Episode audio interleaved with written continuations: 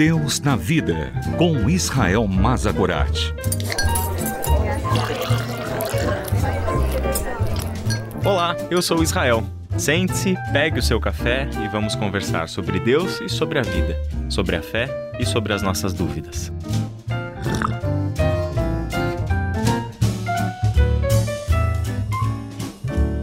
Hoje eu quero conversar com você sobre um tipo de conhecimento que só está acessível dentro da obediência. Eu quero ler o texto de João, capítulo 7, do versículo 14 ao versículo 19, um pequeno trecho da cena em que Jesus ensina abertamente no templo. O texto diz assim: Então, na metade da festa, Jesus subiu ao templo e começou a ensinar. Os judeus que estavam ali ficaram admirados ao ouvi-lo. Como ele sabe tanto sem ter estudado? Perguntavam. Jesus lhes respondeu: Minha mensagem não vem de mim mesmo, vem daquele que me enviou. Quem quiser fazer a vontade de Deus saberá se meu ensino vem dele ou se falo por mim mesmo. Aquele que fala por si mesmo busca sua própria glória. Mas quem procura honrar aquele que o enviou diz a verdade e não mentiras. Moisés lhes deu a lei, mas nenhum de vocês obedece a ela. Então por que procuram me matar? Esse é um texto curioso porque ele nos faz perguntar aquilo que os judeus haviam perguntado. A admiração em relação a Jesus era justamente porque ele sabia muito Jesus tinha muito conhecimento e a admiração levou-os a perguntar: como é possível ele saber tanta coisa, ter tanto conhecimento sem que ele tenha estudado? E a pergunta é verdadeira, porque até onde sabemos, Jesus não participou do ensino teológico formal como estes líderes judeus do seu tempo haviam participado.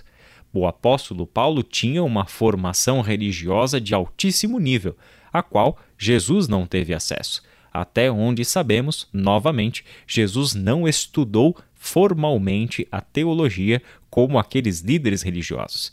Só que a verdade é que ele possuía um conhecimento extraordinário, a ponto de, desde o começo do Evangelho de João, causar essa reação. Lembre-se de Nicodemos, que era uma autoridade entre os judeus e foi questionar Jesus à noite porque estava admirado com as coisas que ele ensinava e fazia. Aqui, então, a pergunta foi jogada ao ar: como Jesus sabe tanto sem ter estudado? Bom, Jesus não os deixaria sem resposta, e graças a Deus por isso. Ele explicou que a mensagem, ou seja, o conteúdo que expressava o conhecimento que ele possuía, se traduzia em forma de uma proclamação, uma mensagem. Então, essa mensagem não vinha dele mesmo.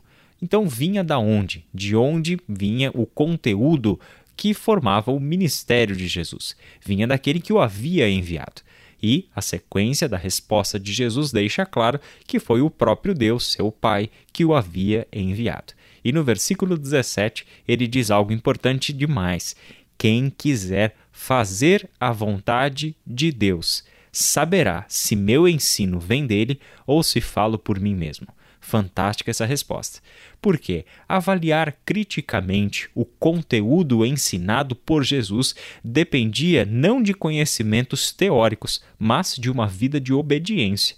Só é capaz de avaliar as palavras de Jesus aqueles não apenas que conhecem a lei exteriormente, mas sim aqueles que obedecem à lei, à vontade do seu Pai. Logo, este é o tipo de conhecimento do qual fala a Bíblia e ao qual Jesus reforçou o conhecimento proveniente da obediência a Deus. Aqui nós temos um divisor de águas na maneira como nós devemos entender o conhecimento da fé. A Bíblia nos propõe diversos conteúdos, sem dúvida nenhuma. Cada vez que nós nos debruçamos sobre a palavra de Deus, buscando entendê-la, buscando compreender os detalhes, cada parte, cada contexto, cada palavra, o significado das coisas, somos tremendamente desafiados intelectualmente. Mas o verdadeiro conhecimento, aquilo que nos dá de fato uma base para avaliarmos as coisas, para discernirmos a verdade do engano, para sabermos se de fato se aquilo que estamos ouvindo condiz com a sã doutrina ou não condiz com a sã doutrina, não basta este conhecimento superficial da teoria. Exige sim o conhecimento da obediência, o conhecimento de quem ama a Deus por isso, anda com ele e o obedece em tudo. Esta é a pessoa capaz de avaliar se aquilo que Jesus dizia era verdade ou era engano. Que nós aprendamos com o nosso Mestre que o verdadeiro e puro conhecimento provém da obediência a Deus. Até o nosso próximo encontro. Deus na Vida, com Israel Mazakorat.